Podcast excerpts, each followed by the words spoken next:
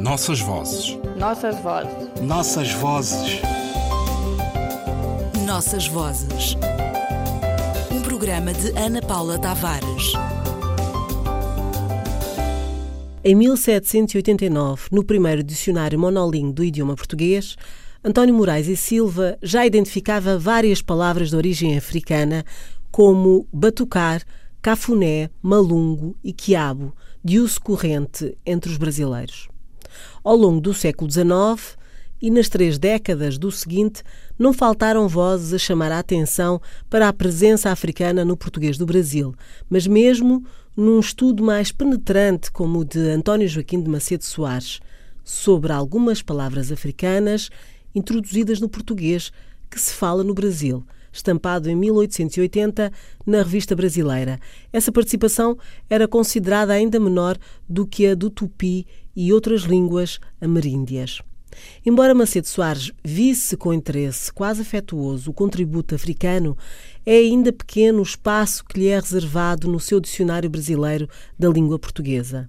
Elucidário, etimológico crítico das palavras e frases que, originárias do Brasil ou aqui populares, se não encontram nos dicionários da língua portuguesa ou neles vêm com forma ou significação diferente, publicado em 1889 até ao verbete candeeiro. Esse importante dicionário foi completado com base no amplo material recolhido por aquele pesquisador, por seu filho, Julião Rangel de Macedo Soares, que o pôs nas estantes somente em 1954.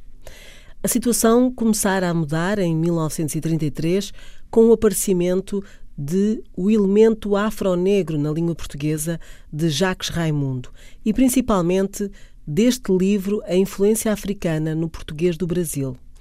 O autor, Renato Mendonça, era um rapaz de 21 anos que tinha como único título e o pôs sob seu nome na capa e folha de rosto, bacharel em Ciências e Letras pelo Pedro II é de imaginar-se a perplexidade dos que tiveram de julgar este trabalho, quando foi apresentado como tese ao concurso para o provimento da cadeira de português do internato daquele mesmo colégio.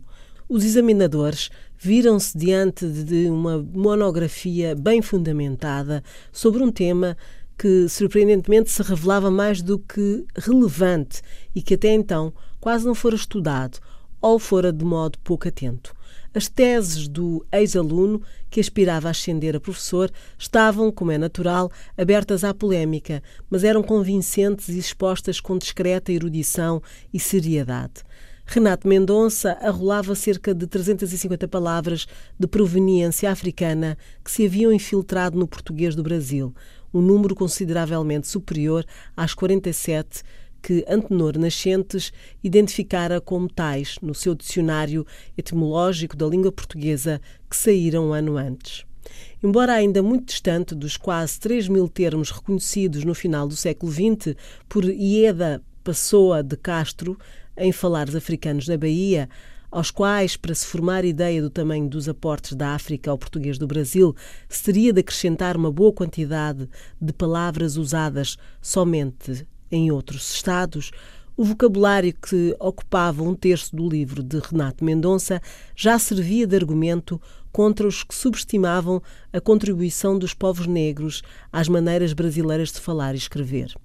Essa influência africana, advertiu também pioneiramente Renato Mendonça, não se reduzia ao enriquecimento lexical, ela se estendia à fonética, à morfologia, à sintaxe, à semântica, ao ritmo das frases e à música da língua. O rapaz de 21 anos era ousado e, entre as várias propostas novas e sedutoras que se sucedem em seu livro, sustenta, antecipando o que hoje se reconhece, que o contributo do quimbundo fora mais importante do que o do iorubá na conformação do português do Brasil. De que foi excepcional a repercussão deste livro nos meios cultos e, sintomaticamente, no mesmo ano em que Casa Grande e Senzala de Gilberto Freire alterava inteiramente nossa maneira de ver o Brasil e o que devíamos à África, há um indício claro. Sua segunda edição sairia ampliada em 1935 numa coleção de enorme prestígio, a Brasiliana, que só abrigava obras fundamentais para o conhecimento do país. Na página de rosto dessa nova edição, embaixo do nome do autor, substituiu-se o título com que se apresentava de bacharel pelo Colégio Pedro II para integrante dos quadros do Ministério das Relações Exteriores. Renato Mendonça entrou mocinho no Itamaraty, mas como diplomata, sua carreira não fluiu como esperava. Tinham-no como pessoa de difícil trato, ríspida e impaciente. Quando o conheci, creio que em 1968, era embaixador na Índia e viera ao Brasil para o lançamento de uma nova edição de outro importante livro seu, Um Diplomata na Corte de Inglaterra, sobre o Barão de Penedo e a sua época, publicado originalmente em 1942. Com o volume na mão, era toda felicidade, mas no resto do tempo parecia estar sempre irritado ou zangado. Dava-me a impressão de que se julgava traído pela vida, quando menos pelo Itamaraty, que não o tratara, no correr da carreira, pelas suas qualidades intelectuais, como julgava merecer.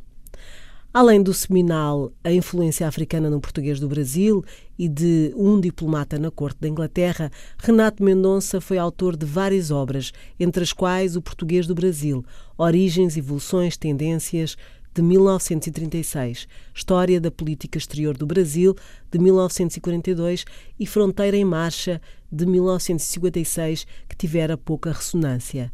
Esta nova edição de sua obra mais famosa, no ano do centenário do seu nascimento, Renato Mendonça nasceu em 23 de dezembro de 1912.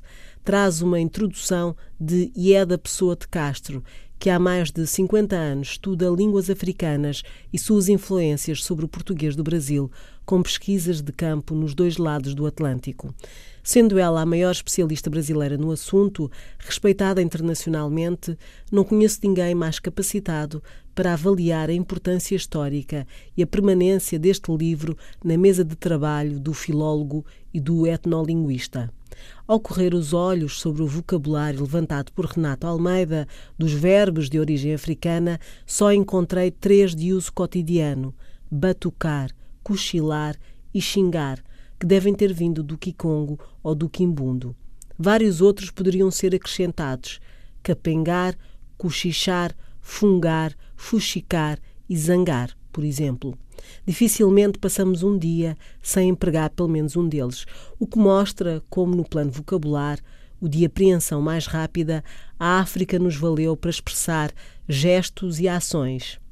Além de nos ter legado os substantivos com que designamos vegetais, comidas, adornos, danças, instrumentos de música e os mais diferentes objetos que atravessaram durante tantos séculos o Atlântico. Ao longo deles, a África entranhara-se na maneira de falar e escrever do brasileiro, e foi isso que nos revelou, com segurança e apuro, um jovem estudioso, mal saído da adolescência, num livro que entrou para a história da cultura brasileira. Alberto da Costa e Silva. Do prefácio do livro A Influência Africana no Português do Brasil, de Renato Mendonça.